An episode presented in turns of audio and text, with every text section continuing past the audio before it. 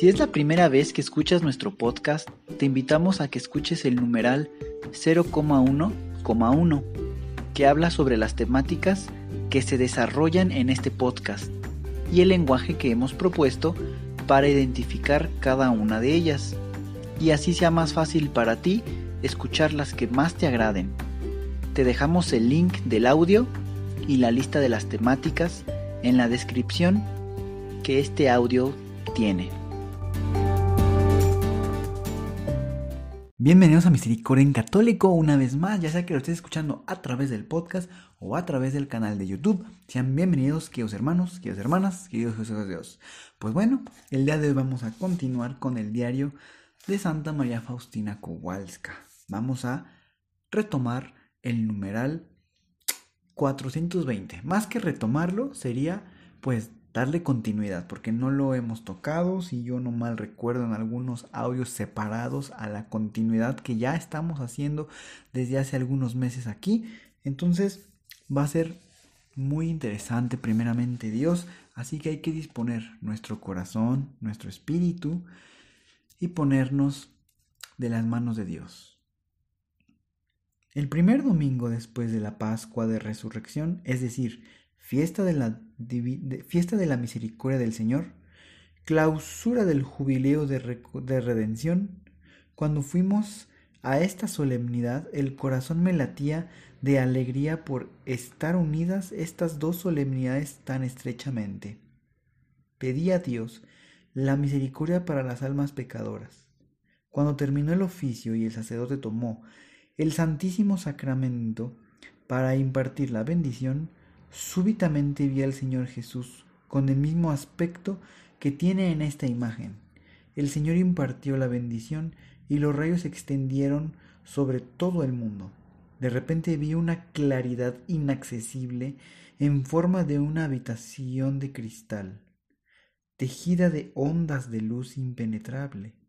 A cualquier criatura o espíritu para entrar en la claridad había tres puertas, y en ese instante Jesús, con el mismo aspecto que tiene en la imagen, entró en aquel resplandor a través de la segunda puerta, hasta el interior de la unidad. Es la unidad trinitaria, que es inconcebible, infinita. Oí la voz. Esta fiesta ha salido de las entrañas de mi misericordia y está confirmada en el abismo de mis gracias. Toda alma que cree y tiene confianza en mi misericordia, la obtendrá. Me alegré enormemente de la bondad y de la grandeza de mi Dios. En víspera de exponer la imagen, fui con nuestra Madre Superiora a ver a nuestro confesor. Cuando en la conversación fue abordado el tema de esta imagen, el confesor pidió que una de las hermanas ayudara a trenzar guirnaldas. La Madre Superiora dijo que Sor Faustina ayudaría. Eso me alegró muchísimo. Cuando regresamos a casa, me dediqué enseguida a preparar los ramos verdes y con ayuda de una de las alumnas los transportamos. Ayudó también una persona que trabaja cerca de la iglesia. A las siete de la tarde estaba ya todo listo. La imagen estaba ya colgada. Sin embargo, algunas señoras notaron que yo iba y venía por allí, ya que seguramente más estorbaba que ayudaba. Pues el día siguiente preguntaron a las hermanas qué cosa era aquella bella imagen y qué significado tenía. Ustedes, hermanas, lo sabrán seguramente, porque ayer una de las hermanas la adornaba. Las hermanas muy sorprendidas, porque no sabían nada, todas quisieron verla y enseguida sospecharon de mí. Decían, Sor Faustina lo sabrá seguramente todo. Cuando empezaron a preguntarme, callaba, porque no pude decir la verdad. Mi silencio incitó su curiosidad, redoblé mi vigilancia para no mentir ni decir la verdad, porque no tenía permiso. Entonces empezaron a mostrarme su descontento y reprocharme abiertamente.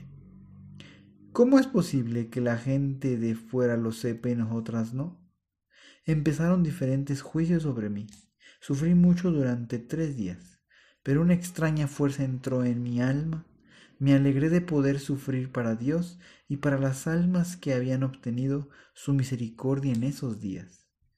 Al ver tantas almas que había obtenido la misericordia de Dios en esos días, considero nada las fatigas y el sufrimiento, aunque sean la más grande y aunque duren hasta el final del mundo, porque ellos tienen límite mientras las almas que se han convertido son salvadas de los tormentos que nunca tienen fin.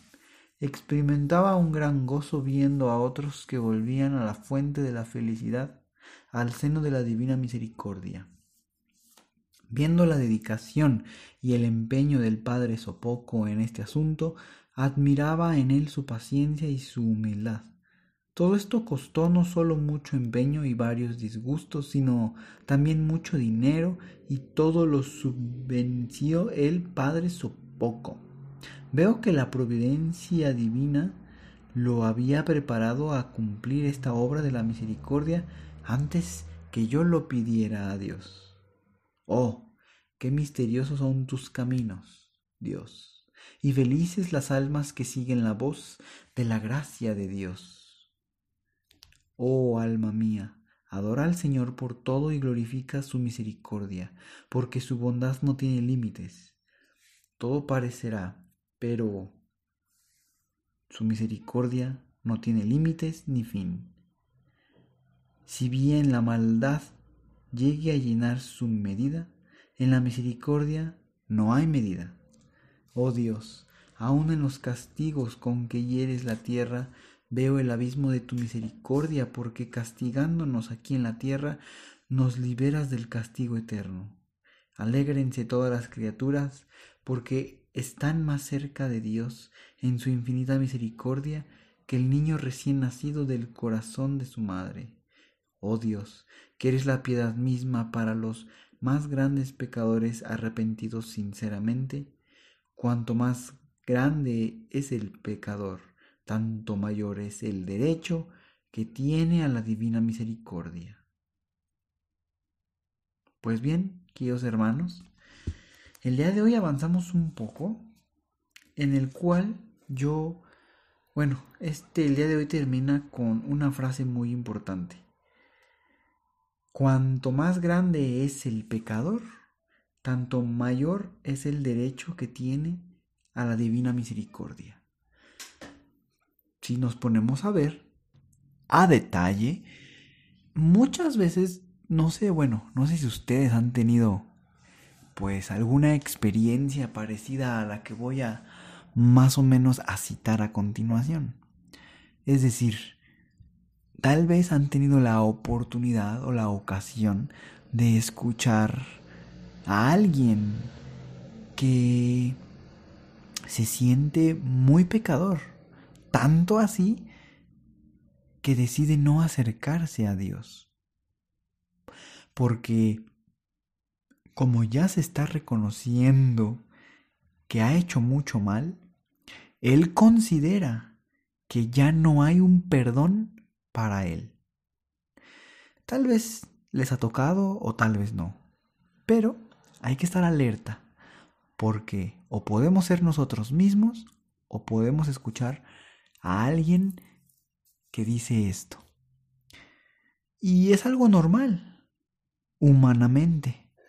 Es algo normal humanamente porque quizá aquí en la tierra, cuando alguien hace mucho daño, humanamente es posible pensar, ya no hay nada que hacer. He hecho tanto mal que ya no tengo perdón. Y humanamente, vuelvo a repetir, puede caer esta, esta manera de pensar. Sin embargo, para Dios no es así. Tanto no es así que nos está diciendo que cuanto más grande es el pecador, tanto mayor es el derecho que tiene a la divina misericordia. Dios es Dios y siempre nos va a sorprender. Y esta frase para mí es muy fue muy tranquilizadora y es tranquilizadora porque esto enciende o inflama la confianza a Dios. Porque así te sientas el mayor pecador cuando escuchas que Dios te dice, entre más pecador seas, más derecho tienes de mi misericordia. Es como una gota en el desierto, esa gota de agua que te da esa chispa, esa alegría, ese impulso de levantarte. Entonces, queridos hermanos, si ustedes están en este momento sintiéndose que ya no hay perdón, que es mejor estar lejos de Dios porque han fallado suficiente, pues el día de hoy saben que Dios aún más extiende los brazos para los que somos más pecadores. Podemos acercarnos a la reconciliación, a ese sacramento de la confesión. Ese es el primer, bueno, podríamos decir que es el segundo paso. El primer paso es reconocernos pecadores. El segundo, voy a poner un paso más, es agarrar esa confianza que esta frase nos da, que Dios nos dice. Y tercero, con ese reconocimiento, con esa confianza, acerquémonos al sacramento de la confesión. Y ahí van a lavarse nuestras almas. Una vez que el sacerdote, en nombre de Dios, nos absuelva de los pecados.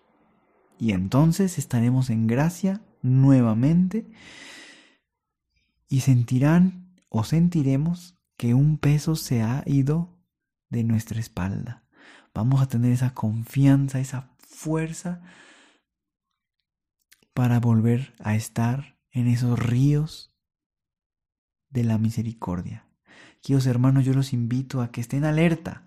Si algún hermano se considera de esta manera, que ha pecado tanto que ya no, no es, no siente que tenga el perdón de Dios, recuérdenle que así es, que están equivocados en ese pensamiento porque Dios sí, sí tiene ese perdón, sí tiene esa gran misericordia para cada uno. Recuerden lo que dicen en la Biblia.